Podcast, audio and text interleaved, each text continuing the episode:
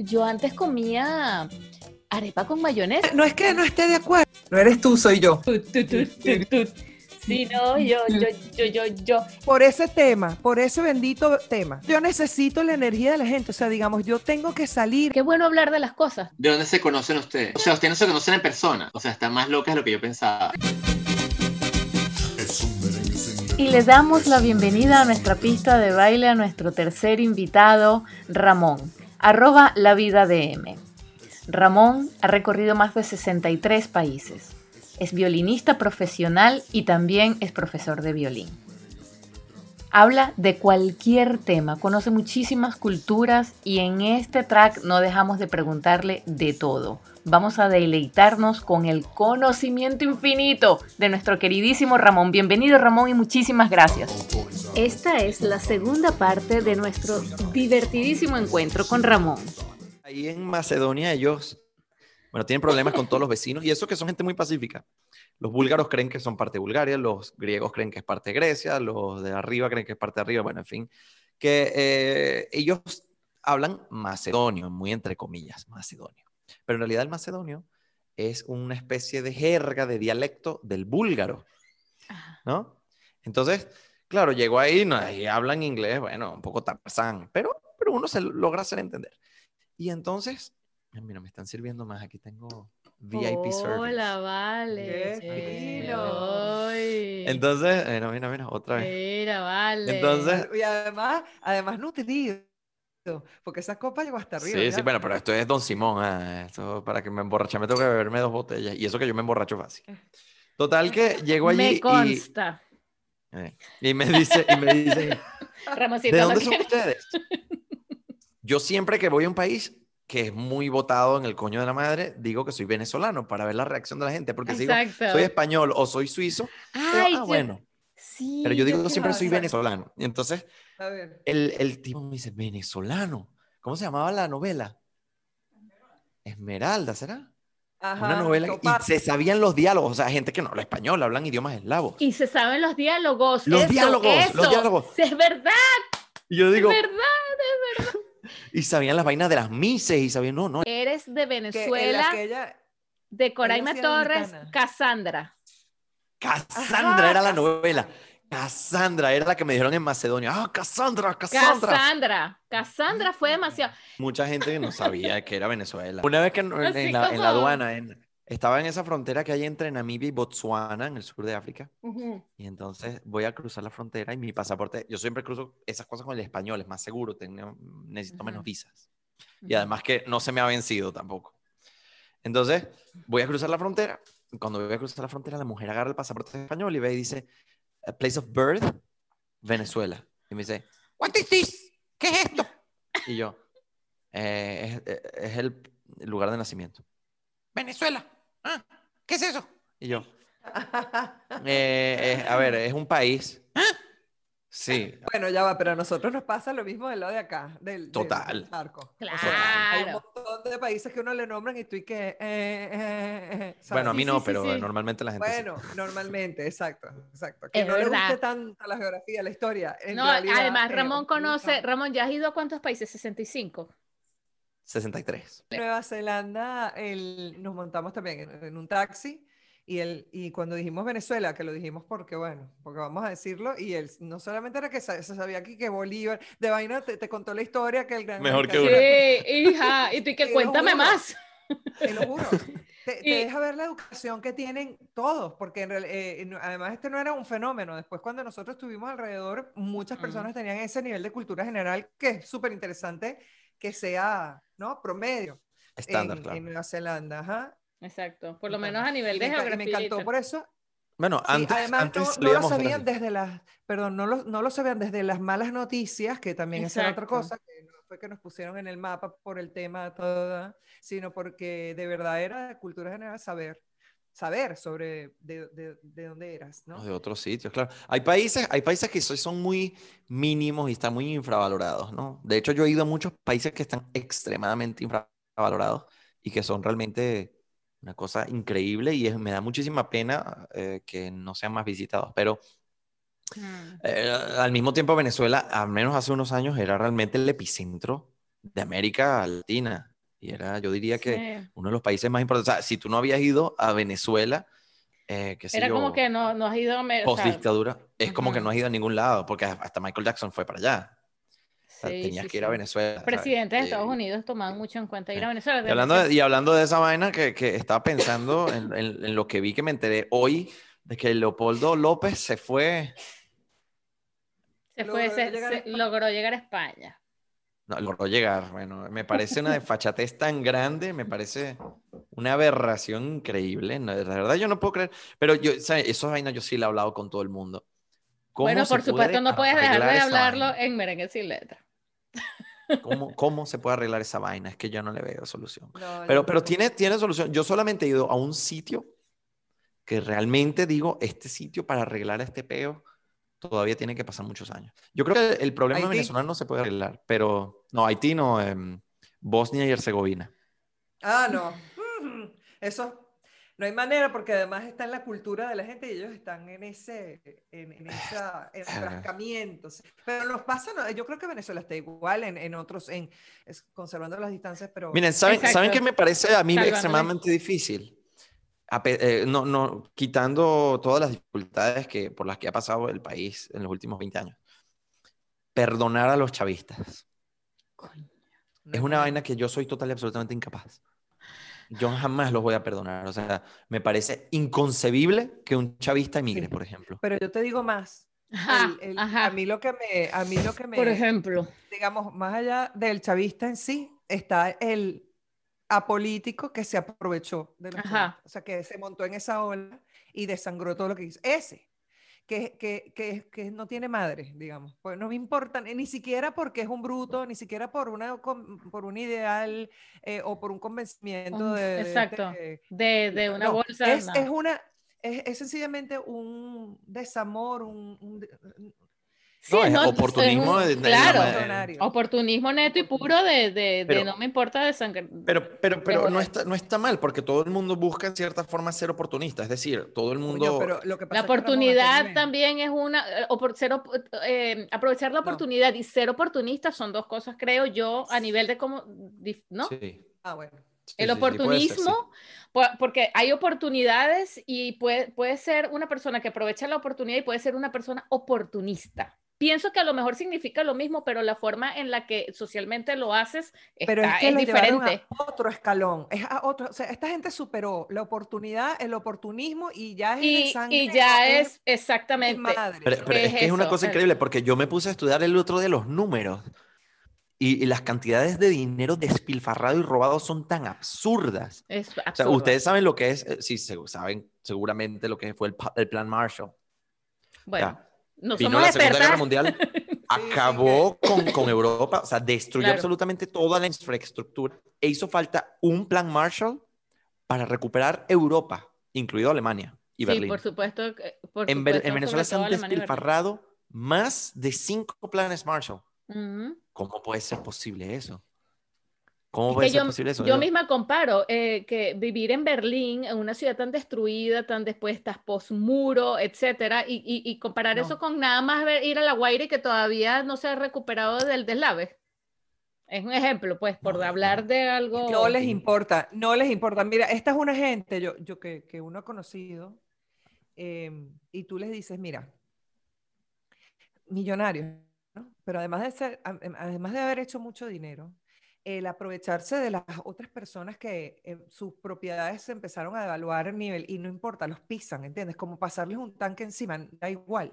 es el propio igual, ejemplo de, de igual hacer que de hecho salgan de su, de, porque yo, una de las cosas que a mí me asombra mucho es que tú, o sea, tu nivel de desinterés, yo es que no encuentro la palabra. Es que, porque y no si me- la no- encuentras, no no dila. Carolina, dila. No, no me Eh, alcanza. eh, pero que tú digas, que tú salgas de tu edificio y veas una Caracas fantasma, o sea, que, que, que te comas el, el sueldo de, de una persona en una arepa, eh, que es la que te está sirviendo, que sabes lo que le cuesta ir y venir y levantarse a las 5 de la mañana y pagar los estudios y que la asalten y le quiten la... O sea, que es, es, es una, no sé, es, de- es desalmado, es sí. desalmado. Y, y son es un muchos. crimen. En realidad. Exactamente. crímenes. Criminal. Mira ahorita lo que pasó con las playas, inclusive, ¿entiendes? Que tú decías, bueno, acabarán con todo, pero con la naturaleza no van a poder. Malditos. No. Eso es lo primero que está acabado. O sea, Vi- ¿Viste? Las playas, todo el mundo, una cosa que, que a mí me da dolor, pero dolor, y perdón que me pongo intensa, pero honestamente No. me, o ah, sea, me golpea. tenemos que tener sí, un espacio para ponernos ponga, intensos respecto a eso. Y, y, y, ojo, yo no, yo así como te digo que me siento venezolana, también entiendo que yo no, pues, no, no voy a regresar, o sea, para mí no creo que yo vaya a regresar. No. Em, pero entendiendo y sin saber a dónde quiero ir. ¿Ok? O sea, es así de heavy. Pero viendo los videos de la gente que te pone las guacamayas tan bonitas con música venezolana y, no, y yo digo, las guacamayas esas no estaban ahí. En Venezuela habían guacharacas, pero no habían guacamayas. Las guacamayas estaban en el Amazonas. Pero Sí. entonces deforestaron las Amazonas a ese nivel que en un balcón llegan 5, 20 guacamayas. Qué bello ese show. Eso no era así. No, no. Esa- esa- eso, eso revela un crimen contra la humanidad, ¿entiendes? Contra Sí, no sí, sí. solamente la, tierra, la humanidad entera y la gente, el venezolano. Romantiza. Ay, con el Romantiza. cuatro, Ese es el la gran problema. tan yo me-. Yo me entendí, yo entendí, yo entendí que esa vaina era un país de mierda cuando le dieron prioridad a un criminal sobre mí. Lo, lo que pasó fue que yo estaba, yo, yo no sé si he contado esto alguna vez, pero eh, yo iba al colegio, estaba en noveno grado. Octavo grado, noveno grado, uno de esos dos grados. Estaba muy pequeño, yo todavía tenía 13 años, 12, 13 años. Y hubo uno que llegó, era un colegio privado, ¿ah? Llegó al colegio y yo simplemente no le caía bien. Entonces llevó un arma de fuego al colegio y la saca en plena clase de geografía con la maestra ahí enfrente. La saca, claro, la maestra no vio, ¿no? La profesora no vio. Saca el arma, la mete dentro de una mochila y me la pega al cuerpo. Yo en todo momento pensé que esa arma era de juguete, que era de plástico. Era particularmente grande, pero tenía unas partes plásticas que yo me hicieron creer que era de plástico, de juguete. Entonces yo le digo, ¿sabes? No le hice caso, intenté no hacerle caso y él me, me pegaba el arma dentro de la mochila así en el cuerpo y yo no le hacía caso. En Dios eso, mío. en eso la saca y la pone enfrente de mí en el pupitre y jala el pestillo y ahí sale una bala de verdad. Y cuando yo veo que sale una bala de verdad, Oh la vuelve a meter en la mochila y ahí yo me puse blanco, amarillo, azul, verde, todos los colores. La- me la vuelve a meter en el bolsillo, me la pega del estómago duro que sentí el metal y hace clic. ¿What? Sí. No te puedo creer. Pero eh, tenía una sola bala en, en la, en la en la- era la bala de la recámara. Y, el, y, y claro, hace clic y yo dije, ya me morí. Entonces, ¿qué pasa? Que después el, el ja, ja, ja, y que se riéndose ahí con sus amigotes y tal. Total que paró con eso ese día. Yo fui y le dije a, a mi mamá, bueno, en realidad yo no le dije estoy nada. así. Ella me dijo, ella me dijo a mí, te veo muy mal, ¿qué pasa? Yo, claro, pensando que tenía que volver al día siguiente otra vez con lo mismo. claro. Entonces, eh, me dice, dime, dime, dime, dime, dime, dime. No era un revólver, era, era un- una pistola de... Bueno, de- ok, de- pero de- digamos. Cualquier vaina no que te mata, claro, o sea, A mí qué me importa, Ya. yo ni es la diferencia el- entre Podía haber sido cualquier... No, el revólver tiene una, una, eh, una, ¿cómo se llama esto? Un Sí, pero pequeño... bueno, fue. un Pero tambor, era un arma, que- era un que- arma que de fuera- Era un arma de claro, fuego. un Sí, arma era de un fuego. Era una- era una- sí. Entonces, yo le digo, lo que pasa es que pasó esto, esto, y, y estaba este, que bueno, llevó la pistola y, y le conté toda la historia. No, joda, mi mamá, bueno, se arrechó. Fue la última vez que yo fui a ese colegio. Pero Por fueron al colegio y hablaron y contaron y dijeron todo. Y en el colegio dijeron, sí, les creemos a usted, pero también tenemos que darle el beneficio de la duda. Al, al malandro. Entonces, sí, al malandro. Entonces, mi, ma- mi mamá dijo, o hacen algo con respecto al malandro, o yo saco a mi hijo del colegio. ¿Cuál fue lo que, lo- qué, qué fue lo que hubo que hacer? Yo y que Ramón, y Ramón está hoy increíble. día en Suiza después de haberse, haberse ido. Bueno, a- ya, pero, o sea, Pero es que esas son las cosas de la, esas son las cosas de la cultura, ¿entiendes? De la idiosincrasia que es- ahí es Eso Normaliza- eso mal. se normaliza. Eso había que haberlo perseguido. Eso había que Eso lo haberlo perseguido. normalizan. Eso lo normalizan. Entonces, totalmente. entonces yo me tuve que ir, un estudiante con... Claro, yo no me considero que tampoco yo era Einstein, iba a descubrir la cura de- del cáncer, pero yo era un estudiante normal, por, por lo menos me portaba bien. Podía ser el peor del salón. Pero eres persona, humano. Y ya. No- no entonces prefirieron, claro, y- o sea, la, la dirección prefirió darle, dar el beneficio de la duda al malandro que hacer algo al respecto y mantenerme a mí allí. Bueno, y esas son Entonces, las razones. Pero entonces yo ahí, es, eh, ahí fue que entendí que, país- que Venezuela era un país de mierda y que, eh, y que por mucho que duela a mucha gente que eso se diga, Es tu pero es que para, aquí para arreglar, para arreglar un problema hay que primero asumir que está allí. Y lo Claro, cierto es que Venezuela es un país de mierda y siempre fue un país de mierda. Eh, El, el chavismo es una consecuencia de la mierda que hubo antes. Porque claro. después de Pérez Jiménez, que fue lo único bueno que pasó allí, se, em- se fue enmierdando poco a poco, cada vez más. Y cuando llegó Chávez fue exponencial, ¿no? Ya, ya, ya la cosa Claro. llegó a, a, a Y notación ahora se, científica. se perdió de vista, sí. Bueno, ahora ya es una cuestión ya- ya no- ya estratosférica. nosotros Pero es no- verdad, o sea, esa, esa parte cultural que también atraviesa, eh, es que es, es tan de contrastes. A mí también cuando fui veía, como puedo ver ahora, dos, tres venezolanos, una misma persona, eh, ves dos, tres países, o sea, los ves. Exactamente. La última sí. vez que yo estuve, que yo- fue hace cuatro años, que te digo que me comía una arepa em, y era el sueldo de la persona que me estaba ayudando y, y sin embargo, cuando fui al banco era, era terrible porque ya estaba el tema de que no, no, no conseguías dinero, no había plata, no había efectivo, no sé qué.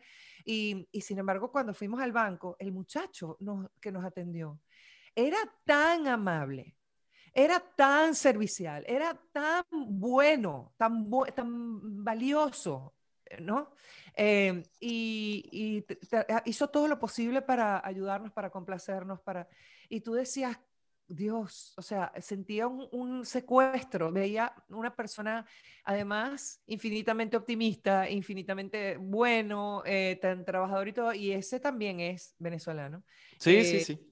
Exactamente. Da, da ¿Cómo demasiada impotencia que una persona así tenga que estar tan jodida por otros incompetentes, inconscientes y Claro, desgraciados que simplemente lo han son- arruinado todo. Eso es Claro, lo que que Carolina dice que son los contrastes y que son los que al final uno quisiera como que pasar, agarrar y sacar un resaltador de estos de, de la cartera y decir, ve acá para resaltarte un poquito para que se te vea más a ti que todo lo demás que no. que, Claro, sea, pero que y es que ahí que- justamente Mira lo ahí que ya es es el problema, y es producción, ¿no? donde- Tener esto a la mano para decir estas frases. Esto estaba todo ¿Cuáles son, preparado. cuáles son y cuáles no son? eh, el, el Mira, problema las está en cómo, es cómo discriminas a unos de otros y después Exacto. cómo haces, ¿Cómo los cómo haces para, para- cómo haces para, para crear un sistema que pueda arreglar y solventar el problema. y que Porque además se sientan Porque todos con en derecho realidad, de, lo que de- yo creo- Son dueños, son, son dueños de eso. O sea, también los que están más podridos, lo que uno dice, que están más podridos, y, y ojo, después están los que se aprovechan y después están los que sobreviven. Porque yo tengo amigos que no están de acuerdo y que qué sé yo, pero los tipos dicen, ahí es donde dicen, bueno, esta es la oportunidad, yo tengo la oportunidad, me da la gana de vivir en Venezuela, porque les da la gana de vivir en Venezuela. Exacto. Y la verdad es que o, o brincas o te encaramas. Entonces, ellos en su punto de vista dicen, "Bueno, yo no le hago daño a nadie, soporto este sistema porque el hecho de que económicamente y todo eso gire, pues lo- le da soporte.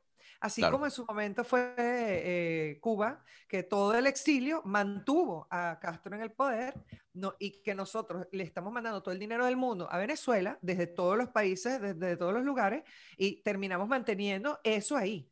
¿Entiendes? Entonces es como, porque por sí solo igualito no sobrevive, son tan ineptos, tan incapaces, tan, y, y, y sin embargo eh, siguen obteniendo los recursos. Es muy, muy complejo, de verdad. Es, es muy complejo cuando la gente dice, ay, no sé qué, y honestamente yo te digo que Leopoldo, eh, independientemente, bueno, entendiendo que es una figura y que tenía un peso y un, no sé, y que ya carga como un ideal, un- representa un montón de cosas, Y haya es ido, icónico en la él- época. no, no, no, pero él, él pero siempre lo fue, es un, un tipo, es un Sí. humano con sus carajitos fuera. Sí, de hecho yo como, como familia no- tal me alegro, exacto. No resultó, no dio Eh, resultado. me alegro, mi quiero plan. decir.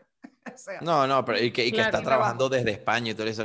Esos son todos cómplices de la misma mierda. Ninguno Ah, no. de los opositores realmente fue eh, Yo un me alegro por sus real. hijos, quiero decir, de que Sí, pueden sí, ver a su papá al final y que como familia los hijos pueden decir, mira, sí. Y no entiendo nada al final, ¿entiendes? Como hijos me, Sí. me parece que están en una posición bastante absurda. sí. No sé, a mí me, me- me parece totalmente ridículo que, que se haya ido y... pero, claro, claro, pero como político. A mí lo que me parece etcétera, ridículo es que diga que va a seguir trabajando en la vaina. Yo diría, asume tu barranco, chamo, ya fue. Es no mejor, dio, claro. no pudi- se acabó. O sea, no, no mantengas una llama viva ridícula. Es como que, ay, bueno, no somos novios, pero te quiero. No me jodas. se acabó. Exacto. No, chao.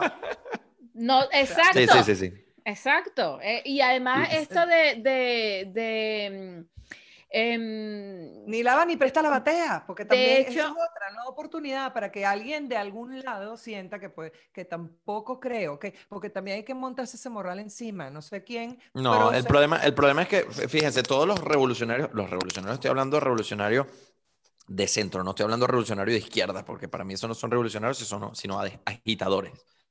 Agita. Pero para mí los revolucionarios verdaderos como Nelson Mandela, como Martin Luther King, eh, o personas que realmente hicieron una diferencia, ¿no? Eh, es, esa gente, que hay un antes y después de ellos. claro, dio su vida, pero sabiendo que a pesar de todo podían hacer una diferencia, porque ambos estuvieron presos. Nelson Mandela estuvo preso por más de 20 años, sí, pero sí, preso. sí. En cambio, en Venezuela tú te pones a hacer una vaina y te van a matar. No, y si te meten preso, te desaparecen ahí, Sí, a ti, a tu mamá, a la acabó, abuelita, no sé qué. se acabó. Esta vaina es, eh, ¿cómo se llama? Gaviria. Es- eso, eso es lo que es, es un cartel. Son Sí, otras Exacto. cosas. No estás hablando de política. De Por eso. eso la gente sí. no entiende cuando tú dices algo de política, te dice, política. esto es otro nivel, esto no es No, política, esto esto es Es que tal ellos cual no van a cartel, salir si no cartel". es por las armas. Eso es una Claro, certeza. Esto es, yo le mato a su mamá, a su gatico, a su pollito, eso Sí, sí. es. Sí, y sí, y es sí, lo sí. que ha venido siendo hace un tiempo. Se los vuelvo pedacitos. Los mismos oportunistas, los mismos bichos que se metieron sin darse cuenta y tienen el- la arena hasta aquí, no se pueden salir. Porque inclusive si el mismo Maduro un día se amanece y dice, ay, bueno, ahora quiero ser bueno y hacer, y no pasar la historia como un pelele mediocre, bueno, porque mediocre, o sea, un don nadie que soy, sino que, bueno, como estoy aquí, voy a ser alguien en la vida, lo matan a él, a la- al gatico, al primito. Y uno cuando dice estas cosas, de hecho, eh, eh, decir, o sea, te- de, de exponerlo muchas veces que la gente no lo cree, que qué sé yo, la verdad es que no estás diciendo nada que no sea obvio, pero Sí, no sí. lo quieres admitir, eso es otra vaina. Exactamente. Exacto. Y decirlo es, es- es- es difícil también, sí, porque cuando lo dices te expones, que uno sabe a quién se cruza eh, como los locos, como un loquito que, que pueda tener una, un arma en una mochila, en un morral y no, ¿sabes? Y no, y no importarle un coño la vida a nadie. Bueno, Exactamente. Pero yo. lamentablemente Es súper eh, pesado, pero es es feo tener anécdotas así, sí, sí, y son súper típicas y normales, lamentablemente. O sea, cualquiera que pueda estar escuchando este día de Venezuela va a decir, ay, bueno, me pasó esto, fula- fulanito le pasó, o sea, Yo venía a bailar merengue y me pusieron a bailar fue tango. sí, sí, sí. Exactamente. bueno, Pero eh, no sé, no sé, no sé qué, no sé qué irá a pasar para mí. Esa vaina no tiene mucha solución. Tiene, pero yo creo que no hay salida pacífica de una cosa, una cosa como esa. tú, tú ves, o sea, ¿cuál es lo que tú dices? Que, que- o sea, ¿qué dices tú? Esto es lo que puede solucionar esta situación en Venezuela. Esta, esta es la, esta es la solución. Que es- Ajá. Ajá, te la- Eh, igualito rebotando, te iba, te iba, No, te no. iba a lanzar en la No, vida. no, Dilo, di- no, no, porque a Ramón además le gusta, tú- además puedes decir cualquier cosa que tú pienses que, que te la puedes estar inventando hasta ahorita, porque mira, No, yo creo que, ah, igual, mira, hay, hay una, hay a- una salida, hay una salida que podría funcionar quizás. Ajá. Es un paro absoluto. Y pensé que era un paro cardíaco y ya está. Ese Pero es de la paro- gente Bueno, de abajo. de la un paro de absoluto. del- del Todos. banco, del- de- Todos. De, la mujer que le cuida a la. De la no, me- no se moviliza nada, no se moviliza nada. no Nada. Eso, nada. eso. Pero eso un además paro por- absoluto. Pero tiene que ser un paro absoluto. hasta que se Y consiga eso, la- esa sería la única manera pacífica de quizás poder salir de eso. Pero Sí, tiene que ser un paro absoluto. para que tome las riendas eh, políticamente hablando, ¿quién además? O sea, ¿a quién puedes Eh, eh, bueno, te, arriesgas problema. a decir quién puede tener las riendas, Sí, por me lo menos. Sí, dilo. Nadie. Venezuela tiene que ser una confederación. Y te iba a preguntar, esa era mi próxima pregunta después de esto, que esto no es una entrevista, pero ya que estamos hablando de eso, porque yo tengo entendido, porque te sigo, por supuesto, y, y sé cuál es tu punto de vista, y yo también estoy de acuerdo con que la democracia, por más que la gente diga, la democracia es lo mejor que existe, Pero es que la democracia sí es lo mejor que existe. Lo que pasa es que nosotros pero- no vivimos exacto. en democracia. exactamente, pero eh, Bueno. esta, esta opción de, de esta, esto que ibas a comentar ahorita, o sea, amplíalo. La confederación. Exacto. La confederación es lo mejor que hay. Hoy en día, en el pasado, en la Edad Media, hasta más o menos un poco después del Renacimiento, eh, hubo muchas confederaciones y siempre fueron muy efectivas, pero la Confederación Suiza es la última que queda. Saben que existen muchos tipos de, de gobiernos, existen las monarquías, las monarquías parlamentarias, existen los principados, existen eh, los sultanatos, existen las repúblicas y existe una sola confederación que es la Confederación Suiza. Y existe una vaina que yo todavía no sé qué es, que es una república bolivariana. Yo no sé qué estatuto jurídico tiene el bolivarianismo. Alias cartel. Alias ca- Pero sí, yo creo que está relacionado con es algo. es que pasa que tú, estás en- tú mismo lo dijiste al principio de este programa y mira cómo se cierra todo esto tan bonito al final, que tú hay cosas que no manejas. Entonces este es burda cartelúo. Es que tú no entiendes, Mm. Ramón. Este es burda cartelúo. Claro. Entonces, eh, que cuando yo, yo leí la primera vez, y yo estaba en sitio con la, la República Bolivariana. Yo dije, pero es que si hay repúblicas, hay, par- hay repúblicas parlamentarias, hay eh, monarquías parlamentarias, que es jurídicamente hablando un bolivarianismo, alguien que me, que me que me supuesto traduzca eso, porque es un chiste, eso es una ridiculez. El que hizo eso, que fue Chávez, es un ridículo, eso es una Eso es marketing. payasada. Se llama marketing. Eso se Total. llama mover, decir, mover claro, no, fibras. Tú das un buen nombre a una broma y lo vendes, es un producto que tú vendes. Total y absolutamente. Y, y a eso tiene que ver y siempre la gente dice que no, que eso no es prioridad ahorita. No, sí es muy prioridad. Lo de bolivarianismo, lo de cambiar el caballo de lado, Exacto. lo de poner, lo de La poner las moneda. ocho estrellas. Toda esa mierda es chavismo y imagen. esos son símbolos y los símbolos representan una Bueno, cosa lo que pasó con Hitler, esto del, ponerse el de bigote, eh, eh, hacerse un personaje para poder salir a la palestra. Eso fue todo estudiado, eso no fue eso. casualidad, ni que él tenía el bigote así porque quiso. Todo Pero eso es que es un lavado de cerebro muy paulatino. Entonces, que, que- que- que creo yo que tendrían que ser una confederación, que no exista poder, ¿sí? porque en Venezuela hay demasiada corrupción. No estamos hablando de corrupción monetaria, estamos hablando de corrupción del Cartel. intelecto, corrupción Ah, bueno. de la mente, corrupción de la ética, porque en Venezuela hay muchísima gente fantástica, pero la mayoría, una buena parte, millones de personas no tienen ética. Ni no estamos hablando de ni- moral, ni porque la- la-. Nada, nada. No, Porque no, estamos además hablando de la otro moral, es- estamos hablando de la ética. que lo usan inclusive cuando está bien usado, que es verdad, lo, lo que estás diciendo. el, em, cuando, por lo menos aquí, cuando tú los ves, la- el venezolano no, no entiende un no por respuesta.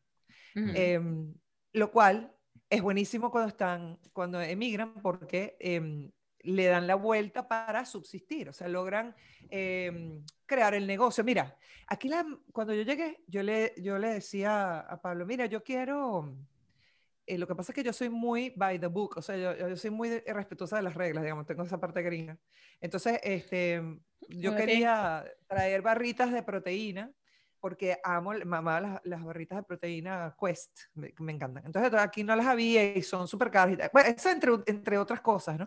Eh, otro que yo decía era que quería, como yo estaba en la nota de hacerle los cumpleaños a mis hijos, aquí el- el- todo lo que son eh, cotillón, o sea, todo lo que son cosas para cumpleaños, eh, son horribles. Son súper carísimos y son de verdad de una calidad terrible, por lo menos hasta hace poco. Y mm, no había casi nada importado porque eh, protegen a la industria nacional. Entonces yo quería importar esas cositas. Pablo me decía, eso no se puede por ABCD. Entonces me decía todas las normas y yo, bueno, no se puede. Entonces, bueno, las barritas de proteína no se puede porque... la, la, la. Entonces yo, coño, yo, yo estaba como pensando un montón de cosas, terminé estudiando locución. Yo, ahorita que Me en- en pasó realidad lo que más me 30 mil veces en en, Alemania. en realidad lo que más me gusta.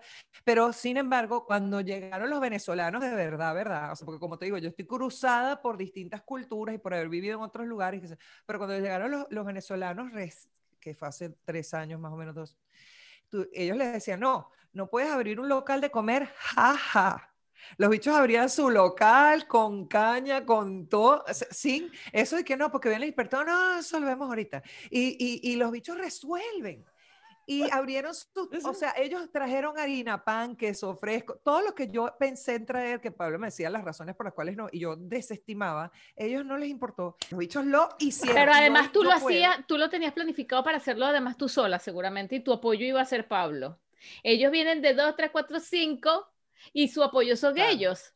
Y tra- e- eso es muy Sí, diferente. exacto. Claro, pero si se reúnen 10, 5, entre ellos se apoyan y dicen, mira, cualquier vaina, tú sé que de aquí yo tengo este papel que Y tú no los tipos tienes. le dan, le dan.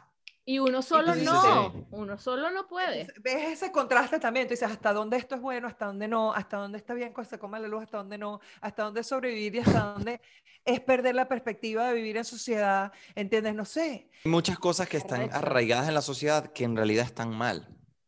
Sí. Por ejemplo, Exacto, el hecho de que, esté- piques. de que sea normal no quiere decir ayer que esté pensé en bien. eso.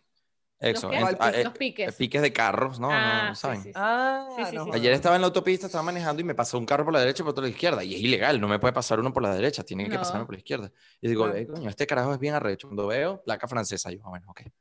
Bueno. Entonces, digo, digo, Es oye, me recordé, me Dijiste, recordé y es- dije, es verga, très- esto es arrecho. arrecho, y digo. Me acuerdo cuando estaban los piques allá. Pero aquí yo no he visto piques. ¿Por qué? Digo, claro, es que aquí existen los, los flash, ¿no? Los radares. Pero en En Alemania Venezuela no existía el límite de sea, y hacen esos en, en piques, Venezuela mijo. no hay, no hay- en Venezuela no existe la ley ni la regulación del tránsito. Ujú. Eh, En Venezuela la, ley- gente no sabe para qué sirve la luz de cruce, o sea, la luz de dirección. Que se llama la luz de cambio de uno dirección. no se pone el cinturón de seguridad. Y, y lo único que No, se no. pone, bueno, pero en Venezuela no Claro, es no, yo normal. entiendo. No, Mm. pero no puede ser. Esas son Pero cosas que están muy eso mal porque- Pequeñas cositas como esas La no ley. comiéndose, es decir, la- eh, como dice mi papá, la dictadura de la delincuencia. Sí, Porque sí, todo sí. aquel que hace esas cosas también es un pequeño delincuente. Eh, Claro. Mira, me acuerdo que yo vi toda la vida los pasos de cebra y no tenía ni idea de para qué coño era eso. O sea, porque había un paso de cebra eh, y, y de pequeño, ¿no? Estoy ¿Hasta hablando de pequeño. Y- y- Y, zoológico cuando veía esto- estos símbolos del seda, ¿no? Del seda al paso. Ajá, ajá. decía, ¿Para qué coño servirá esa vaina? Total. Si no Y, estamos claro, caminando. llegó aquí, no, joder, que no, si te comes un seda, bueno, cuidado, te, te llevan a la cárcel casi.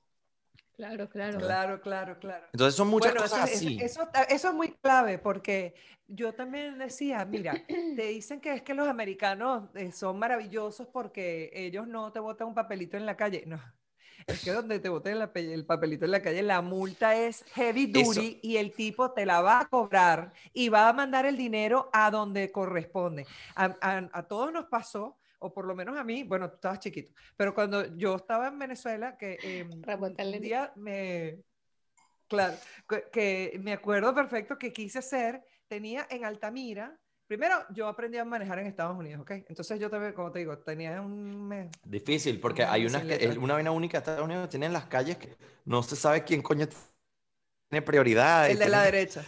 Ya, pero hay unas que no, hay unas que vienen, y hay unas que el semáforo es Stop, rojo. eh, no, pero- eh, esto es así, eh, el stop, o sea, eso tiene un stop y tú tienes que eh, esperar. Quien llegó primero, sale primero. Carolina, tú sabes que Si aquí en Europa, vez, el de la derecha. tú sabes que aquí en Europa, por lo Ajá. menos en Alemania y aquí, el, pas- eh, el Führerschein, ayúdame, la verga, ¿Paso de el carnet de conducir, Ah, eh, no te lo, americano, no te lo, o sea, te lo aceptan, pero después si tú lo quieres cambiar, así como en otros países, no, no, o sea, si No es tú quieres quedar no es automático porque no te lo aceptan como un carnet. De hecho, para alquilar Bueno. carros en Portugal, el carnet de conducir es así como que no te lo validan. Tienes que buscar quién te, o sea, con quién puedes tener un carnet o sacar una vaina internacional. Porque además en Estados. Unidos generalmente se maneja automático y acá en Europa es generalmente es sincrónico. Y además las leyes varían mucho. Me llamó mucho la atención eso porque yo decía, wow, o sea, tiene que ser, porque Pero quiero decir, eh, automático y sincrónico es la misma vaina, eso es como la, la- la raza. Es igual. acabas de siento No. mal, me va a dar una vaina, ya va, ya va, no. Aquí sí sacas, aquí sí sacas el, el, el carnet de automático, no, No, te no, no, no, no, para nada. O sea, no. Mija, yo manejo, yo manejo automático y No, no, no, sincrónico sin una rollo. cosa, sí, no es que tú lo hagas sin rollo. El hecho es que si tú vas con un carnet de conducir automático, de que tú conduces automático y en tu carnet dice conduzco no sé qué automático, porque por lo menos aquí en Europa lo especifican y prácticamente no existe, porque si tú no manejas sincrónico, tú no Pero manejas. ¿cuál es la vaina? Tú no manejas, si tú no manejas dan. sincrónico, no te lo dan, Carolina. No te dan el carnet de conducir si tú solamente manejas automático. O sea, te dan el de automático, pero después no puedes manejar ningún carro sincrónico. Prácticamente no existen los carros auto- Bueno, eh, yo, yo manejo los dos y es más te digo, yo en mi primera Yo manejo los dos también. tú, Yo manejo los dos, pero para sacar el carnet de No, conducir aquí no, en aquí no Europa, vi nada de eso. por ¿En eso, Argentina o Estados Unidos? En Argentina, no, yo en ningún, yo, yo tenía licencia en Estados Unidos, en Argentina y en Venezuela. Yo también manejo nunca- los dos, pero yo tenía mi me- carnet de conducir y en Alemania prácticamente me dijeron, tienes que hacerlo de nuevo porque tú manejas automático. Y yo decía, pero yo lo puedo manejar, o sea, yo manejo los dos, no, pero tienes que, en tu carnet tiene que ser, tú tienes que presentar un examen, pasar y para hacer eso tienes que hacer Está bien, todo pero de digo, nuevo. ¿cuál es el peo? O sea, si, si, si, si lo presentas en sincrónico, ¿qué tanta, o sea, ok. Bueno, es la gran que me diferencia- ¿Cuál es, cuál es la diferencia? Cambia que Pero jode ¿cuál es la porque diferencia? Me- ¿En que qué? metes la velocidad va. y tienes el timing del carro, ¿no? O sea, ¿cuál es la diferencia? No, sí hay No una gran diferencia. Sí, Por no, ejemplo, cuando estás en una subida, un carro automático no se te va a ir para atrás. no, Claro, sea, claro, pero para eso tú aprendes más. Ah, ok, es como muy importante que no se te vaya para atrás, pero... por ejemplo.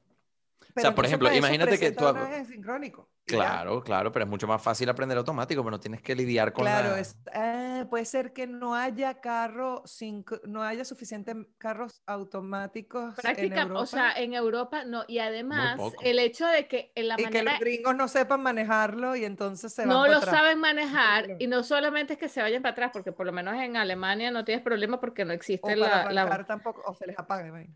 Claro, y además la- el tipo de concentración realmente que tú necesitas para manejar un automático o un sincrónico es muy diferente. Eso también es verdad. Sí, Tú no puedes- Muy o sea, loco, ¿verdad? Sí, pero es muy diferente realmente. Bueno, pero yo les tengo una Pero ventaja, aquí, no sé si aquí ustedes no lo te pero igual y alquilan, tú sí, tú vienes con tu carnet y tal y no te lo hace, o sea, eh, eh, Manejar por el lado izquierdo. Ah, eso no bueno, eso sí, eso sí me mandaste Coño, para el baño otra pana, vez a esa orinar. vaina, esa vaina sí es arrecha, ya la he hecho un montón de veces y todas me cuestan. Ah, ese yo Sí. no lo he hecho, ¿ves? No lo he Imagínense hecho. tener la palanca de cambio con la otra mano. ¡Uh! Ahí sí me jodieron. ¿Ves? Esa sí te la tengo, pero no, Sí, sí, no, sí. pero la, que- la, de, la de la derecha, si me vas a cambiar todo, sí, porque me cambias hasta de mi Bueno, pero imagínate, imagínate que yo hasta, hasta cuando fui a presentar el examen en Portugal, o sea, yo tuve que hacer todo. Ustedes saben que yo saqué mi carnet de conducir en Europa, fue en Portugal, ¿verdad? Ah, no sabía. Sí, sí. No, pero ajá. Yo lo iba a sacar en Alemania, Carolina, y, que, ¿cuál es? y te explicaron, porque Ajá, todavía no entiendo, estoy asunto, ¿cuál- arrecha todavía, ¿Cuál es? todavía estoy no. arrecha con la vaina. Ni voy a poner la raza de mi hija en la aplicación, ni me voy a ir, ni, ni me da calo. En este momento María se está orinando, pero usted no lo nota porque, bueno, de cureza. Porque merengue sin letra. Nada, yo tuve que, que ir a. España, como yo estudiaba aquí, dije, voy a agarrar un verano, me voy para España, hago mi licencia de conducir y bueno, tranquilo, ¿no? Por lo menos aprendo. Y eso hice, fui y en dos meses o así ya tenía mi licencia. Y, Ajá. pero ¿qué pasa? Cuando vine a Suiza, muchos años después, e intenté hacer el cambio porque ya iba a tener mi residencia definitiva aquí en Suiza, Ajá. me dijeron, ya, pero usted, cuando hizo la licencia, usted la hizo fuera de Suiza. Y yo, sí, porque yo estudiaba. Ah, pero usted sabe que cuando usted vive en Suiza y no se va de manera oficial, es como que usted ha vivido aquí de manera ininterrumpida. Y yo, ajá. Por lo tanto, no le podemos dar la licencia. Usted tenía que haber aprendido y, eh, y tenía que haber hecho el examen aquí. Yo, mierda. ¿dónde está esto? ya yo había recorrido África, ya yo había manejado en, en América, bueno, en todas partes. Y me dicen, no, tienes que repetirlo todo. Pero cuando digo todo es todo, hasta el teórico. Claro, Tuve que hacer todo como si no supiera absolutamente nada. Y además que aquí en Suiza una clase de manejo son 100 dólares la hora. Ah, ajá. Bueno, bueno, Claro, casi, ca- casi me muero. Pero ven acá, igual. A ver. Fue, fue relativamente ¿dónde rápido, pero tuve que hacerlo. Claro, porque lo que sí es un fastidio, por ejemplo, lo de las reglas, porque son muy parecidas todas, pero la verdad, por ejemplo, eh, hay unos lugares donde es una ofensa pública. que el- en el paso peatonal, por ejemplo, cuando yo, yo, yo manejé en Montpellier, ajá, Francia. yo manejé en Francia, em, y me acuerdo que había una señora que se estaba acercando al, al paso peatonal, pero todavía no estaba ahí. Y Susi, mi mejor amiga que iba conmigo, dice, ¡frena! Y yo, Sí, todavía no ha llegado. Y me dice, no importa.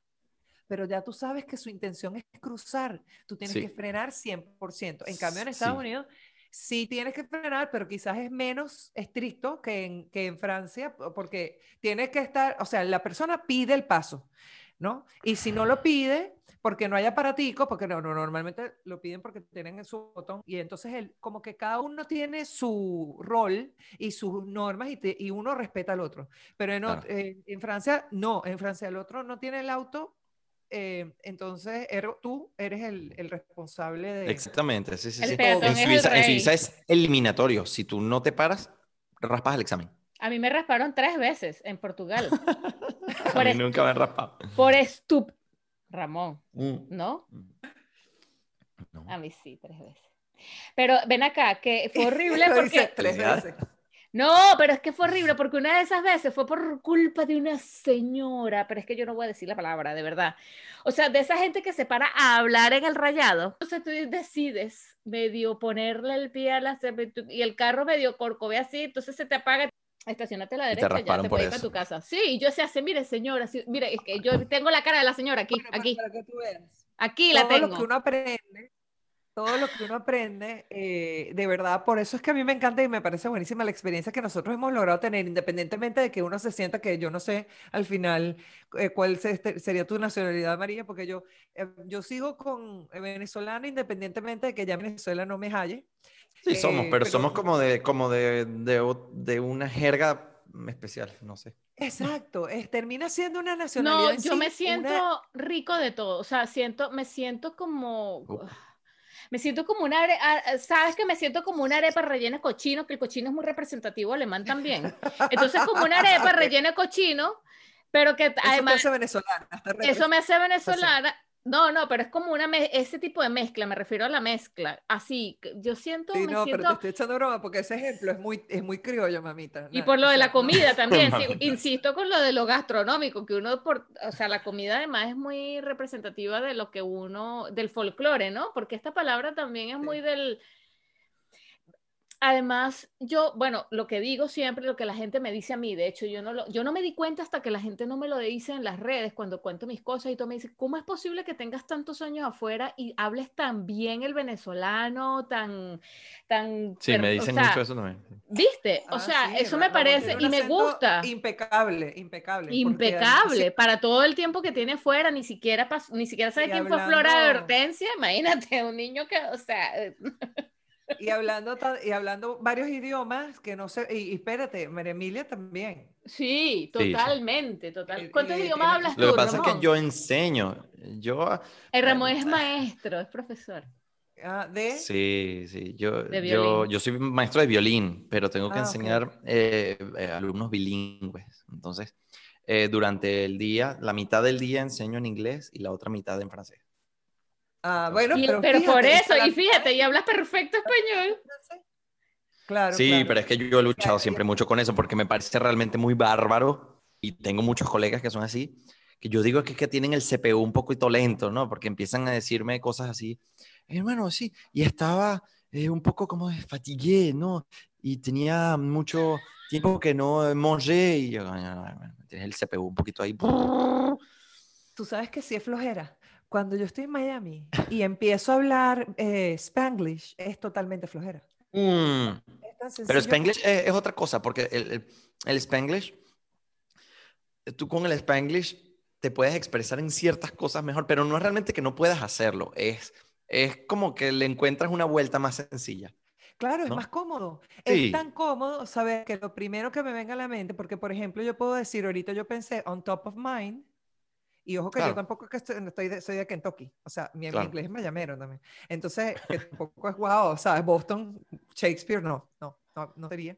Pero, eh, sin más- embargo, mi cerebro piensa muchas veces en inglés, por frases o por palabras que quedan mejor o por lo que sea, y eh, me, me, me acomoda mucho, me es muy prá- práctico cuando yo sé que el que tengo enfrente va a entender lo que yo elija. Lo ¿Saben qué pasa? Que el castellano, el castellano es un idioma que es muy descriptivo. Ah. Entonces, el inglés e incluso el francés tienen a veces una palabra que describe algo que para nosotros es mucho más largo. Entonces es mucho más sencillo decirlo en otro idioma. En- en- de- o también hay cosas que no existen. En francés hay una, eh, una palabra que yo utilizo mucho en castellano con toda la gente que vive aquí porque describe algo que no existe en español, que es comem. Comem es... Comem es como... Fíjate que no Con existe. acento en la O es cómeme. No, en, en- en traducción sería cuando mismo. Cuando mismo. Ah, come- ah, pero eso lo dice Cuando mucho en mismo. portugués. Pero no significa, no lo usas como cuando mismo. De- por ejemplo, imagínate que tú dices, Carolina, tú dices, Eh, sí, es que bueno, yo mm, estaba en un desfile de moda y ahí hay niñas, hay muchas chicas bonitas, no como yo. Y yo te digo, ah, comem. O sea, tú también eres bonita, Ah, ok, ok, ok. ¿sabes? Ah, ese es como Comem. come on en inglés. Ah, come on. No, no, porque tú No, puedes, no, tú no, puedes coman es decirlo como de una forma negativa. Es como, es como even not. Even not. Ah, Even not. ok. Como, ah. Interesante.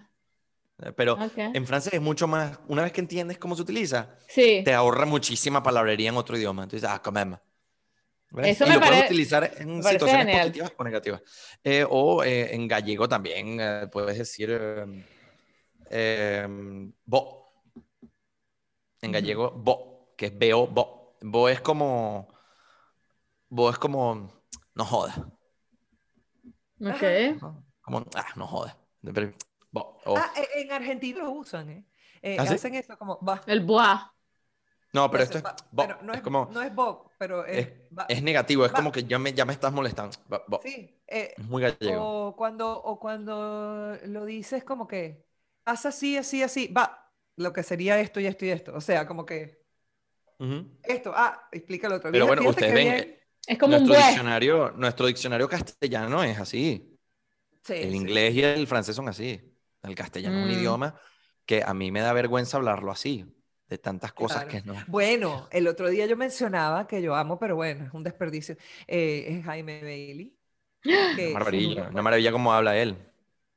Me lo- yo a Me da escucharlo. envidia. Lo que A mí me da envidia. Te da envidia, me da escuché. envidia. A mí A también. mí también. El tipo es que, demasiado- eh, me encanta escuchar. locución, estudiando locución aquí, eh, la- eh, yo, saqué súper buenas notas en, eh, para que me dieran el carnet, que el carnet aquí es nacional, es un certificado nacional, entonces te lo da un organismo que bla y el examen es súper bla, o sea, así como ahorita estoy hablando con todo este vocabulario, bueno, igualito. Entonces en ese momento me, me- se maravillaba el que me tomó el examen y decía, pero es que a mí me fascina el vocabulario que, usted- que, tú, que tú manejas y yo nunca entendí a qué palabra se refería. Porque yo no, de verdad siento que manejo ningún tipo de vocabulario extra, ¿sabes? Tu léxico nutrido. Claro, y sin embargo sí, o sea, en comparación con el argentino promedio, sí. Sí, bueno, pero en, comparación con el venezolano promedio también. Exacto, también puede De hecho, ser, en, no relación con cuenta. cualquiera promedio. Y uno no Sí, se sí, da sí, cuenta de estas cosas porque, bueno, lo adquieres, lo haces propio y es, y es parte de tu idioma. Lo normalizas, claro, para ti. eh. Eh, pero ¿qué le pasa? Y lo que pasa a Jaime Belli que me fascina es cuando empieza y, y a dar sinónimos, porque entiende que el resto de nosotros no va a saber de lo que, a qué se refiere, eh, porque ni siquiera a lo mejor por contexto lo vamos a sacar, pero él tiene esa amabilidad de no solamente darte un sinónimo, pero te da tres y cuatro. El. Exacto. No, es, una maravilla, una maravilla, realmente muy bueno, muy bueno, muy bueno. Eh, bueno, les voy a hacer un paréntesis, un paréntesis o un cambio de tema drástico, Ajá, diga. que es una cosa de la que yo no he hablado nunca y les voy a contar ahora, pero no les voy a dar detalles. Bueno, a ustedes les puedo dar detalles por privado, pero no voy a decir nada porque estoy trabajando todavía en eso. Saben que llevo bastante tiempo, ya varios meses, eh, trabajando en el libro que estoy escribiendo ahora. Ajá. Bueno, todo empezó, ¿todos saben por qué? Porque descubrí, junto con la ayuda de un colaborador, los restos perdidos de un prócer venezolano que estaba olvidado. No te creo. Logré Mira, mi- descubrir no. ¿Quién? Ya quiero saber quién. No los huesos son estos. puedo creer. Déjame ver. ¿Qué Dios hablas? mío. Los huesos son estos, aquí los Ya estoy va. enseñando, lástima que los... Claro, no, que no pueden, y no lo vamos a estar poniendo en el, en el Instagram. Ya, Estaba, yo- estaba completo, Carolina, yo, yo lo que yo no quería poner los lentes. y. Ramón, otra vez. Ramón, otra vez. Que no tenía los lentes, Ramón. Ten piedad de mí, de Ah, voy, Flora voy, voy y para allá, voy para Hortensia. allá. Porque uno ve, ve- ve- Ajá, una Flora y cosita. Hortensia. Tú vas a saber, yo te voy a mandar lo que es Flora y Hortensia. Dios mío, ah, sepultado mal. Sí, sí, sí, a los sí, sí, coñazos, sí, a los sí, coñazos. Sí, sí, por- Sepultado. Pero mira esa urna. Sí, o sea, sepultado mal. Sí, sí, o sea, pero, pero me, me llevó Y era un muchísimo adulto, tiempo. porque el cráneo es grande. Bueno, claro, es Ustedes un tienen que saber quién era prócer. esta persona. Claro. No es un prócer tan famoso. ¿Cómo Ahorita fue mismo. ese descubrimiento, querido? Ah, ya te ya Eh, les voy a habla de Tú la pasas con una palita jugando con la... No, con- no, cuando eso fue meterme en muchísimos libros porque estaba perdido completamente. Y, y, mm, bueno, me O llevó sea, muchísimo investi- tiempo. apunta a investigación sin ser arqueólogo, digamos. O sea, no fue un accidente de... No, pero porque es que tú además- sabes que. Eh, Hace falta en la vida más que estudios, más intelecto. Y, y, y me puse y me puse y le di, le di, le di, le di, le di hasta que lo conseguí. Em, pero bueno, me- me- es para mí el venezolano más universal que ha existido, dándole Miranda. 10 vueltas a Francisco de Miranda. Coño, Y Francisco entonces, de Miranda, que Francisco Era de el más Miranda internacional. era, es considerado el más, Yo el también más- inmediatamente universal. pensé en Miranda. Bueno, bueno, Francisco de Miranda, estoy trabajando en ello, pero Francisco de Miranda es un trabajón que todavía puede llevar muchísimos años. Eh, mira pero Francisco de Miranda fue el uno de los más universales. ocupa, el ¿Cómo? suizo este. El tema que te ocupa a ti, suizo. Mi querido suizo. El tema que más te ocupa, que te entusiasma y te lleva a escribir un libro. ¿m? Eh, bueno, fue por, por pura coincidencia en realidad, no Y solamente... bueno, pero algo te despertó. Eh, Pero, sí, lo que pero pasa es que- ¿cómo, ¿dónde lo encontraste esos huesos? bueno, eh, esos huesos están en Caracas. Están en Pero él no murió pero en Caracas. Él no murió en Caracas, él murió en Panamá. Exacto, es por eso. Pero eh, puedes mandarle a, a Carolina Sí, sí, el perdón. nombre para que Sí, te voy a mandar el nombre para que sepas, Carolina. Eh, fue, Ay, Eh, eh, miren, amigos de Merengue sin letra, esto, esto es un chisme escondido, pero, pero va a salir a la luz Pero va a salir porque el no. único que lo puede revelar, obviamente, es nuestro querido eh, Lo que pasa es que si, lo que pasa, lo que, lo que pasa es que si lo, si lo digo ahora, un periodista me lo va a robar. Claro, claro, no, no, no, tienes que decirlo. Porque, porque yo le mandé a hacer una placa nueva y hay una placa nueva allí que, que le mandé a hacer yo que he pagado con mi dinero, pero es que me pareció una falta de respeto que él Que no estuviese en las condiciones que estaba. Entonces le mandé a hacer todo nuevo, todo nuevo. Les voy a mandar ahora las fotos que nada más ustedes las tienen, por favor, no se las pasen No a nadie. vale, No, claro, Ramón, por. Dios. Porque además son fotos Mira que, que son Grupo de. WhatsApp de mis Ya. tías de... eh, Entonces, ajá. bueno, eh, ¿qué pasa? Que Grupo de WhatsApp de las grupo de WhatsApp internacional Grupo de WhatsApp de mis Eh, tías que no que- tiene un coño que hacer.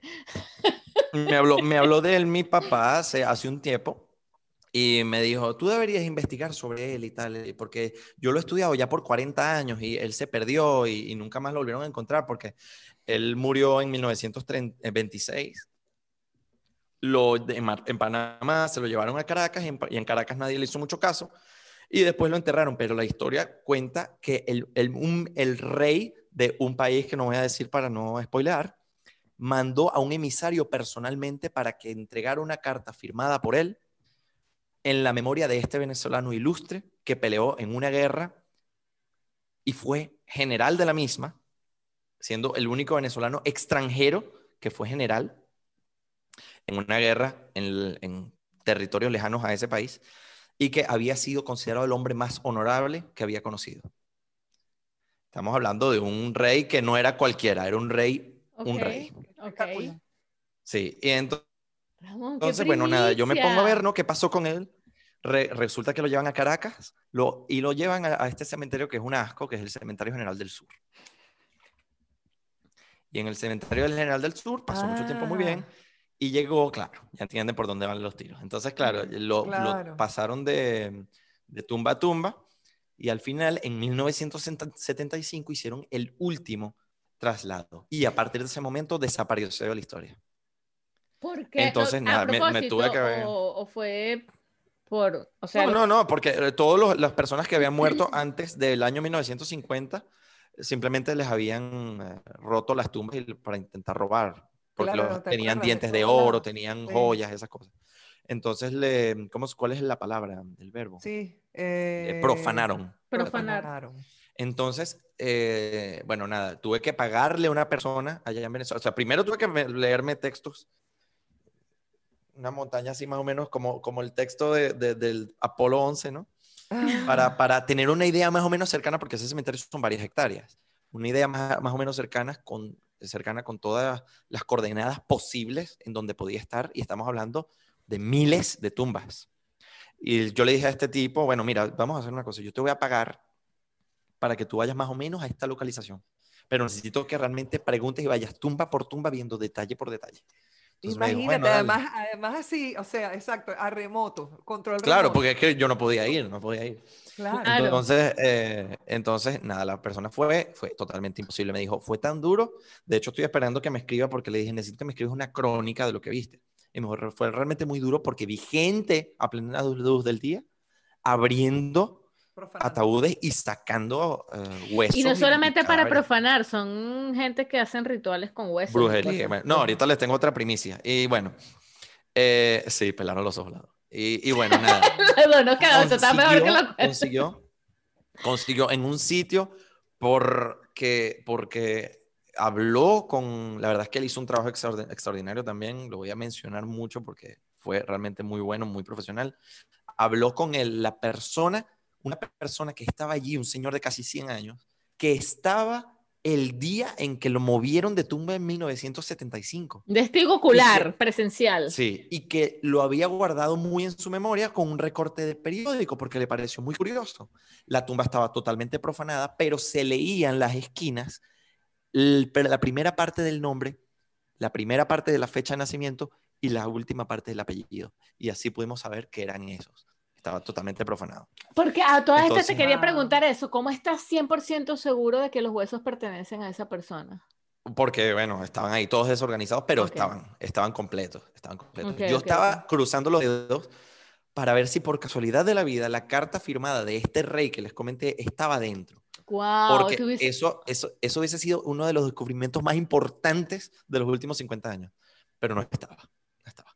Sin embargo, estaban los huesos, que era lo que a mí más me importaba. Entonces Bueno, yo tenía dos claro. opciones. Intentar que un familiar que está en el extranjero, en un país donde Ajá, alguien que conocemos vive, ajá. eh, bueno, no, yo creo que ya no vive ahí, ya esa persona vive en otro lado. Y mm, Esto te eh, llegó a grabar. Ellos tenían, ellos tenían, un- él, él tenía un familiar lejano allí. Yo, Me costó un huevo buscar el árbol genealógico para poder contactar a esa persona que resulta que es un político en ese otro país y eh, para ver si quería expatriar los restos. Bueno, eso fue meses de trabajo muy arduo. ay no, Ramón, tú Eh. tenías que empezar a hablar de esto al principio. bueno, pero es que para eso lo estoy escribiendo, para eso lo estoy escribiendo. Claro, no, está buenísimo. Y está buenísimo. total, y total que, bueno, al final la persona se desinteresó, no, no le importó mucho. Y, y yo lo que hice Ah, fue, bueno, ok. voy a mandarle a hacer una placa nueva y que marquen que esa tumba ya fue profanada para que no la vuelvan a romper. Claro. Y bueno, ahí, ahí- ahí está. Ahí está, ahí ¡Qué está. La otra cosa es que los huesos de Rómulo Gallegos, eh, Isaías Medina Angarita y todos esos grandes ilustres están en la casa de los paleros ahorita. Ay, Todo eso fue no. profanado. Ninguno de esos grandes ahorita, eh, o, o pocos restos son los que quedan, eh, porque fui, precisamente le dije que echar un ojo en, en las tumbas de estos ilustres.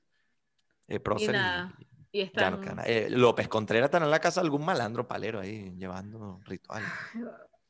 Y eso es totalmente irrecuperable porque ya no hay forma. Bueno, claro, hueso... Pero por lo menos, por lo menos pude recuperar a este que además es uno de los testigos más importantes de la historia de lo que se llama hoy el genocidio armenio. Ah, imagínate. Sí, sí, sí. Que ya con eso dio un gran spoiler, una persona mm, bastante inteligente podría encontrar quién se o trata. sea, pero... nosotras no, pero- Carolina. No, sí, sí pueden, sí pueden, sí pueden. De hecho, esta, esta persona tiene, escribió libros al final de su vida y son muy interesantes porque relata cosas fantásticas.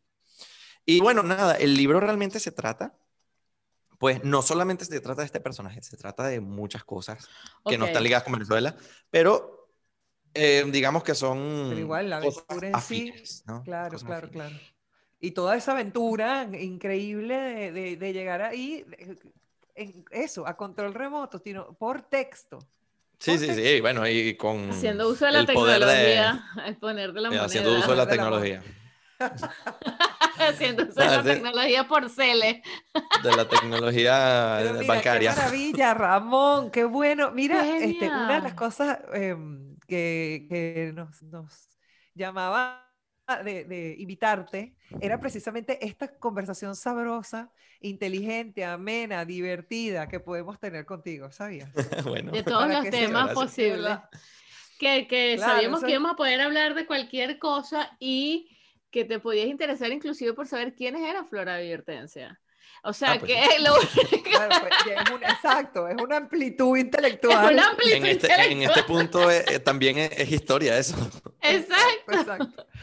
Coño, sí. Cultura es cultura, qué genial. Ramón, ¿y tú tienes un, estip un o sea, pensado, un estipulado en tu mente, por lo menos, por lo que has venido escribiendo y trabajando, ¿cuándo vas a publicar algo? Yo tengo que terminarlo. Es mi meta personal, tengo que terminarlo antes de, de que se acabe el año. Ah, Pero ah, ok. eso es- o sea, terminarlo. Luego tengo Terminarlo, que no quiere decir que lo editarlo. edites. Exacto. Entonces, el año que viene casi seguro, pero es que realmente me ha llevado muchísimo trabajo.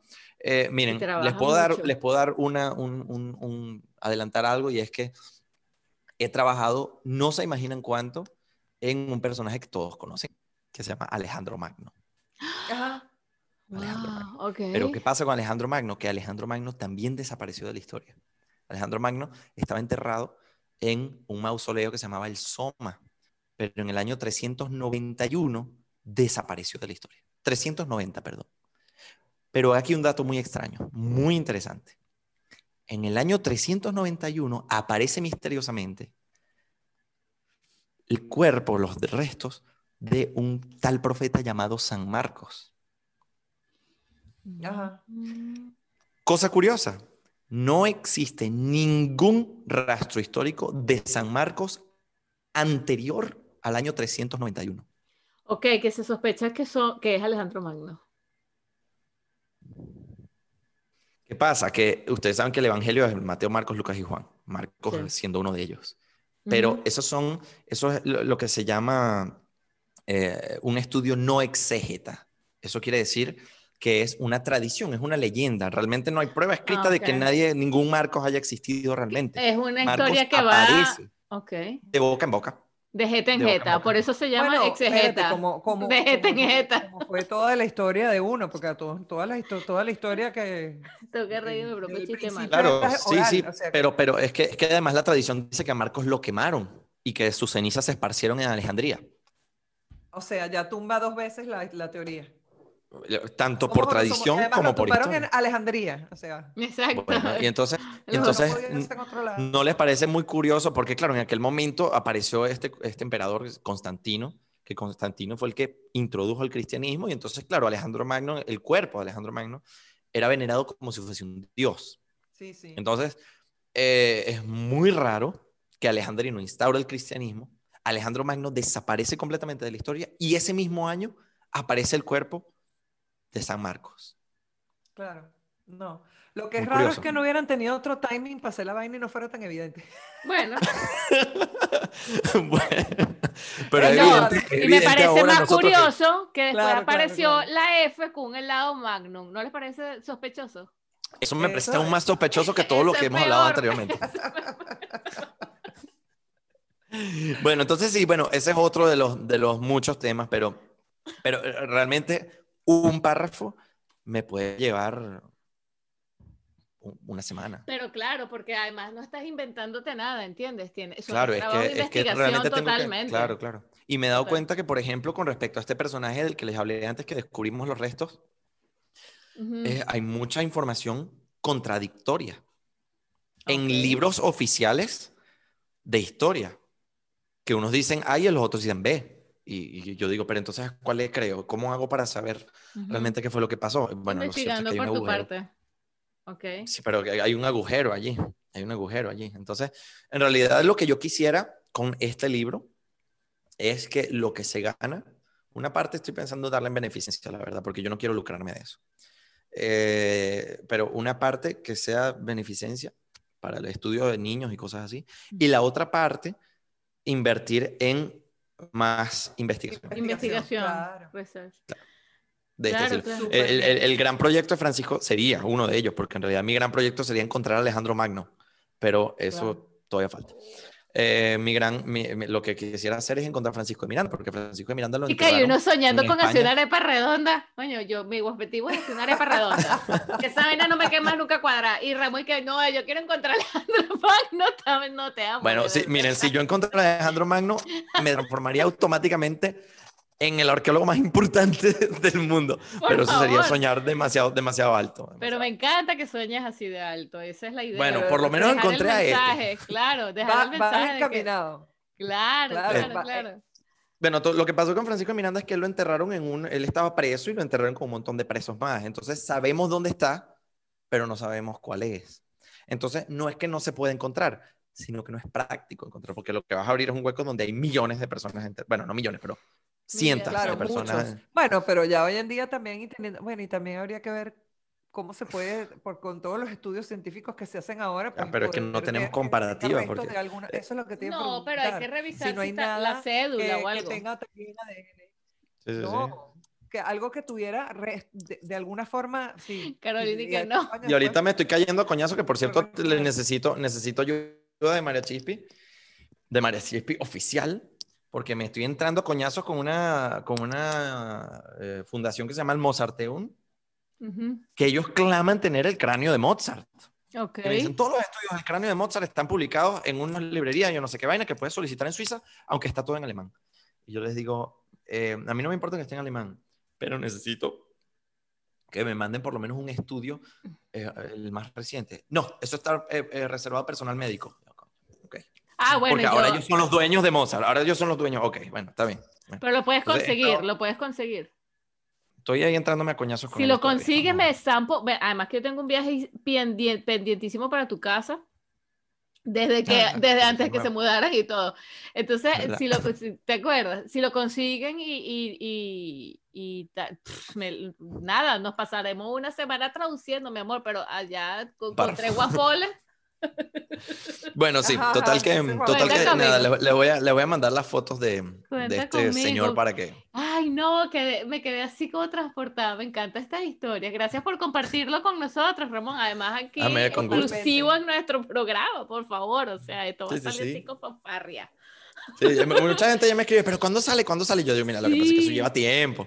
No es que Claro, me estoy claro. inventando una historia, es que es historia que ya está y además que me daría mi vergüenza que un historiador lea eso y diga, no, mira, esto es una tontería. Ah, pero no pensé Claro, en claro, eso, claro, además, tienes que es tenerlo como súper y- No, yo lo estoy haciendo como una tesis de doctorado. Acugat. sí. Claro, claro, que es más que una tesis de grado, o sea, es una cosa, además que a nivel, es que cambia muchas cosas, o sea, cambia a nivel mundial, es un antes y después de un, eh, eh, está afectando la, la, la historia. Claro, claro, justamente yo le, le recomendé a mi papá, mi papá es historiador y le digo, mira, yo Ajá, tengo tu esta hipótesis. Tengo esta hipótesis sobre Alejandro Magno y esto y ta, ta, ta, ta, ta, y le digo, y esto, y esto, y esto, y descubrí que esto, y esto, y esto, y esto, y esto. ¿Qué opinas tú? Y me dijo, si de lo que tú dices es verdad, vas a quitarle una parte muy importante del cristianismo. Porque, y, bueno, es que tienen que leer el libro porque ahí hay cosas bien densas y bien, bien, bien poderosas, ¿no? Históricas, que eso es lo más importante, genial. Les claro. tengo otra, una última para terminar con esta historia de, de lo que estoy escribiendo. Ustedes saben que Simón Bolívar murió en Enfermo. Enfermo. Santa Marta. ¿eh? En Santa. Marta, en Colombia. Enfermo. Su cuerpo, era- su cuerpo sí. se lo llevaron para eh, el Panteón y toda la historia, y Chávez hizo una vaina que se parecía a él. Bueno. Ajá. que Pero- también lo profanaron y todo el mundo se murió. No, no, no, él no está profanado. No, joder, imagínate, es lo que Claro falta. que que- sí. Ellos mismos no habían Claro que sí, claro que ellos, ellos, los chavistas, los Sí, chavistas lo sí, ellos profanaron. sí, abrieron. sí, sí, sí, sí. sí. Ah, sí, pero bueno, lo- todo lo que tocan los chavistas es una profanación, así que para Y se ya- murieron y supuestamente se habían muerto todos los que estaban en ese día. No sé cómo era Qué bueno, qué bueno. Yo todavía me estoy riendo de que dije enfermo. Ajá. en Santa. Bueno, ustedes saben que Simón. Bolívar, Simón Bolívar murió allá, Ajá. pero hubo dos cosas importantes que no se mencionan y que en Venezuela nadie conoce. Yo le volví a escribir a este chico eh, que me hizo el trabajo con el primero. Le digo, necesito que hagas magia y que consigas esto. Y él dijo, coño, pero es que eso está difícil. ¿Qué es? Primera cosa, cuando el doctor Reverend le hizo la autopsia a Bolívar, sacó de él, de su cuerpo, dos cosas muy importantes. La primera fueron sus, su corazón y algunas de sus vísceras y lo puso en una caja de plomo. Esa caja de plomo, a petición de los colombianos, se quedó en Santa Marta. No se sabe todavía qué pasó con ella. Todavía está perdida. La segunda cosa fue una concreción calcárea que Bolívar tenía en los pulmones, del tamaño de una avellana, así. Esa, eh, esa concreción calcárea que, que fue por la tuberculosis, se la, se la llevó el doctor a Francia y la devolvió y se la entregó a Guzmán Blanco. Desapareció completamente de la historia, pero resulta que no. Resulta que lo tenían los chavistas guardados por ahí, en un lugar que es un museo nuevo todo chavista ahí, en una habitación que se abre solamente una vez al año y a la que nadie tiene acceso. Pero él consiguió hablar con el director del museo porque yo lo único que estoy pidiendo es una foto, nada más. No se ha tomado una foto desde el siglo XIX. Si logro conseguirlo, voy a tener la única foto que existe moderna. Pero de ya la va, logró calcárea. hablar y cómo, ¿Y cuál es la año, cómo va a entrar a, a tomar la foto. Es que ellos son todos medio comunistas y entre comunistas ya se entiende. Ok, ok. ¿Y qué día, o sea, por cuál motivo abre una vez al año? Porque son per- eh, cosas, eh, pertenencias personales de, de Bolívar que todos, la mayoría son orgánicas, son telas, son es pelo, eh, concre- esa concreción, cosas que, que son muy delicadas, que son en realidad parte de una colección privada. Ah, de una colección privada. Privada.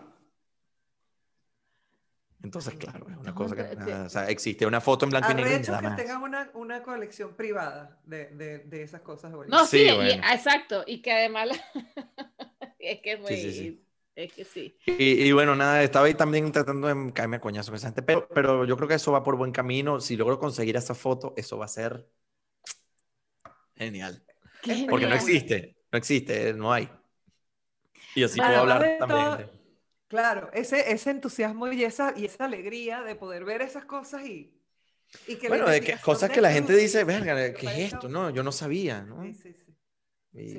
y, y, y volverlas a revivir y sobre todo que no se pierdan, porque eso es lo que realmente a mí más me afectaría, ¿no? Que se pierdan.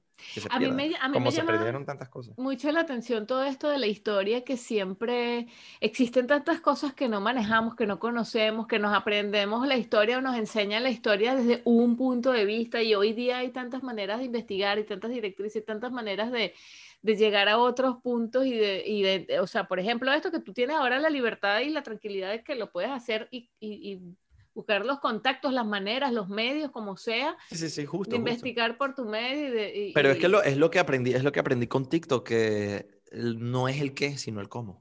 Eh, Bueno, claro, tam- exacto. Y, eh, y yo, yo entendí que hasta la cosa más aburrida del mundo, si está bien enseñada, te puede encantar, Es que sea lo que sea. La narra- el storytelling, Sí, el sí, cómo sí, lo sí, es- cuentas, Es, muy importante. es súper eh, importante. Yo estoy en, estoy en un grupo de, de- de coleccionistas numismáticos que siempre están haciendo subastas ahí. Yo, entonces siempre hacemos nuestras pujas y tal, a ver qué podemos ganar y tal. Y, y claro, son puros coleccionistas top level venezolanos, ¿no? Porque realmente los coleccionistas venezolanos son gente creme de la crema. Mm, Y, y en el grupo mandan un video mío y que, oye, miren esto, qué interesante. Bueno, yo, claro, yo no dije que era yo, ¿no? Me, me da un poco de pena. Pero- Ese es mi TikTok. Sí, que ¿Cómo, ay, cómo se llama? Ah, porque ¿Cómo- tú no muestras-? Aprende No, el, con el problema de, Melo. de los TikTok, aprende con Melo. Si yo no muestro mi cara ahí porque muchos alumnos míos siguen TikTok y utilizan TikTok y yo no quiero que salga mi cara ahí, hola, ¿sabes? Pero tengo que, el respeto del profesor. En Instagram, yo sé quién me Nada sigue y en lo que veo que un alumno me agrega, lo Les bloqueo. enseña, seña, Melo. Enséñamelo. Exacto, tenías que colocar, enséñamelo. Lo que te coño. enseña Melo. No, no, no lo pensé. No, ya es muy tarde, creo que no Me puedo cambiar encanta. nombre ya. ¿Te das cuenta, Carolina? Es una persona, Mira, ¿viste? yo que no caso una. Ella que no, Mira, ella, ella que no no sabe lo que es un una. chinazo. La que no sabe lo que es un chinazo. Para, yo no caso una. Si yo casé esta, bueno, no te puedo decir Cualquiera que- se hubiese esperado que esa vulgaridad saliera de parte mía, ¿te das cuenta? No, pero, Yo no pero dije qué enséñamelo. vulgaridad. Que Melo, que no, Melo ahora, enseña, ahora no se dio enseña, cuenta, ahora ella no se Ahora sí, Sí, ya. me di cuenta. Boba. Pero pues decir, es como mi mamá me mima, me mima mi mamá. O sea, el Sí, mi mamá no me mama, menos mal que no. Yo- de los factores que no altera el producto. Yo- Oh, por Dios. Pero bueno, Vamos, todavía lo que puedes cambiar. No, A lo mejor se puede cambiar. Ay, no. Qué chimbo, era un chiste. No, pero porque está genial. Enséñamelo. Bueno, cultura con Melo, arroba cultura con Melo, así ya saben. Exacto. No, Bueno, si buscas bueno, enséñamelo, no es este, no es- y te están por ahí enseñando cosas que no, que no van, no es este Melo. No, no es este. Si te enseñan una cosa que no es, es- esa es una cuenta falsa pirata. Si se asocia con la amiga de él, que también es violinista y tal, y, y se llama Rosa, puede que hagan un TikTok juntos y se llama Rosa. Ah, bueno. Dale cuerda, dale cuerda. Llegan Párame ese guampole. Pero Para- yo no tengo nada. Tengo un Ah, rato bueno. que no, no. Yo soy así creativa normal. Mira la conversa, qué buena que hemos podido No, tener. vale.